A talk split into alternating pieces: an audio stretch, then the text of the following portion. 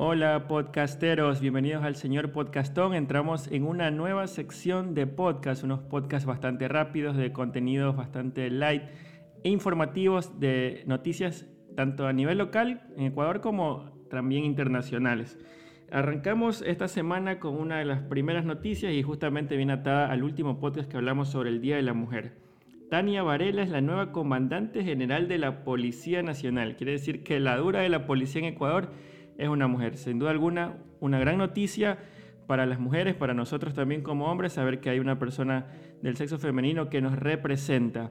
Antes uno no se imaginaba que había ciertas carreras que, eran poco imposibles para las mujeres, entre ellas ver una mujer policía, ver una mujer militar, ver una mujer en la aviación. Era algo insospechable hasta hace poco tiempo y ahora vemos que la, la dura de la Comandancia General de la Policía es una mujer. Punto para ella en esa parte.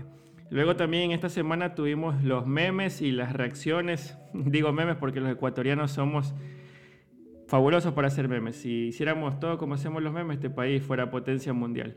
Los memes sobre el debate presidencial. ¿Fue debate? ¿No fue debate? ¿Les gustó o no les gustó?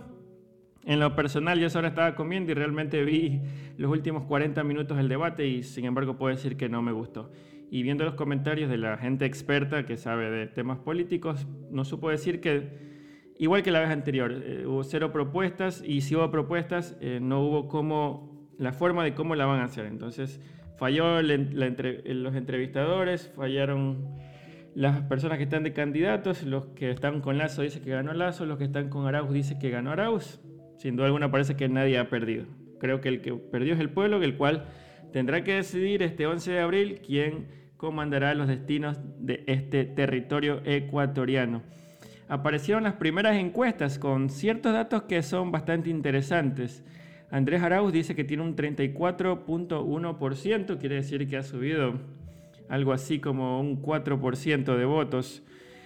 Eh, Lazo tiene un 27.1%, significa que ha subido un 7%, por demás interesante. No ha decidido el 16.6%. Este siempre es este porcentaje que no es medio mentiroso porque no sé cómo harán las encuestas, pero imagínate, agarran a alguien por la calle, ¿sabes por quién vas a votar? No. Habiendo dos, dos personas que están participando es muy difícil a esta altura no, no estar decidido. Sin embargo, puede darse el caso porque también recordemos que va a haber una participación importante del voto nulo. En esta encuesta el nulo está en el orden del 19.8%, cerca del 20%. Quizás no sea tanto así el día de las elecciones, pero expertos dicen que el voto nulo va a ser bastante importante. ¿Qué pasa si gana el voto nulo? Me preguntan por ahí. ¿Qué va a pasar? Pues qué sé yo, se repite la elección, me imagino. Pues no, no podemos poner al nulo de presidente. En todo caso, eh, Yacu Pérez, que fue el que estuvo a punto de entrar a la segunda vuelta, ha llamado a su militancia a votar nulo. Una decisión por lo más respetable, algo discutible, pero vamos a ver si esos votos son endosables, porque en el mismo orden de cosas, Herbas eh, ha dicho que va a apoyar plenamente a Guillermo Lazo en esta segunda vuelta.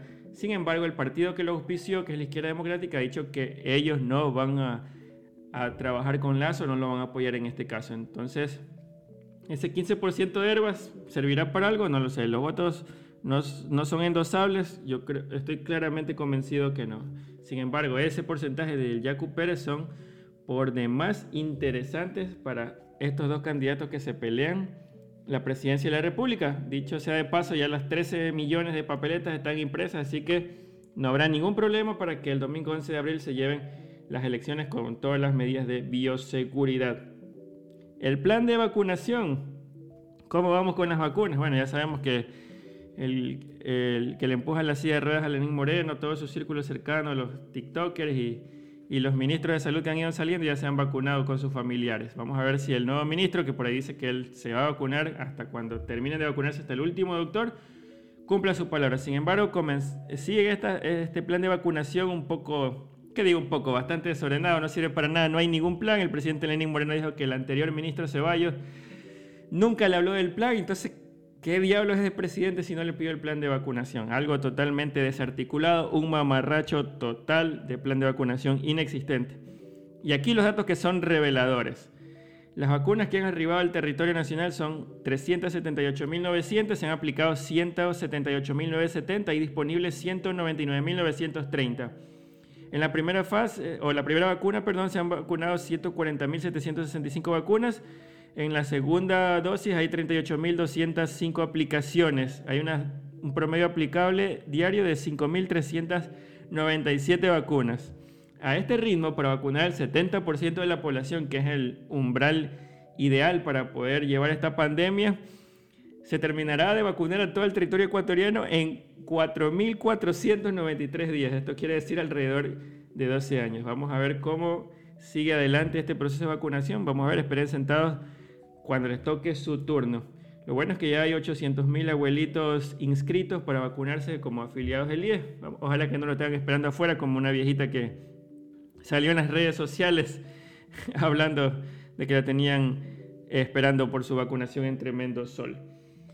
El COVID sigue más vivo que nunca, varias ciudades han vuelto a semáforo rojo, otras han endurecido las restricciones a propósito del feriado de Semana Santa. Creo que la desfachatez que, surgió en el feriado de Carnaval hizo que ahora tengamos muchísimos más casos, tengamos un índice de mortalidad importante, donde las provincias donde más muertes hay son Santo Domingo, Pichincha y Manabí claramente. Ciudades como Manta, por ejemplo, han restringido el tema de los horarios una hora menos, ya hasta las 10 de la noche, las playas los fines de semana y feriado totalmente cerradas. ¿Servirá para algo? Como dicen por ahí, todo queda en uno que se sepa cuidar, que sepa controlar y, cuidar a los, a los familiares y a uno mismo.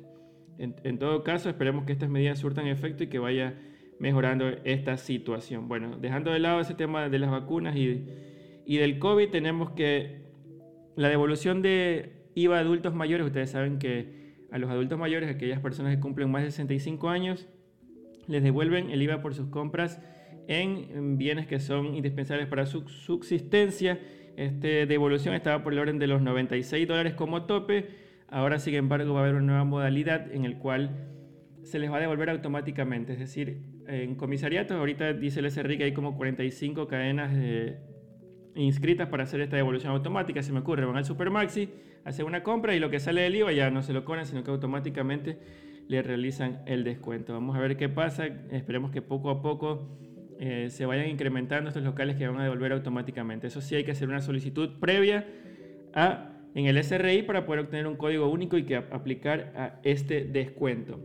En cuanto a noticias mundiales, John Biden anuncia que tiene la intención de presentarse a una reelección en Estados Unidos. Esto sería en el 2024 tendría exactamente 82 años, creo que se convertiría en el presidente más longevo de la historia de Estados Unidos. Ustedes saben que en Estados Unidos, o yo diría yo en cualquier país civilizado, para lograr los objetivos de un plan de gobierno se necesitan al menos dos periodos. Entonces Estados Unidos no es la excepción, salvo nuestro amigo Donald Trump que no pudo realizarlo.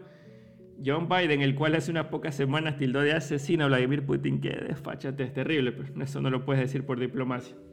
Sin embargo, se va a presentar y vamos a ver cómo le va a 82 años. Recuerden que el poder envejece y, imagínense el presidente de Estados Unidos, que es el hombre más poderoso del mundo. Yo recuerdo cuando el, famoso Bill Clinton tuvo el, problema este con Mónica Lewinsky y le preguntaron, ¿pero qué pasó? ¿Por qué lo hiciste? Dice, demasiadas presiones me hicieron caer esto. ¿Fue una excusa? ¿Válida o no válida? Sin embargo, es un hombre el presidente de Estados Unidos eh, expuesto a muchísimas presiones. Y la noticia con la que está cerrando esta semana es este buque que está encallado en el canal de Suez.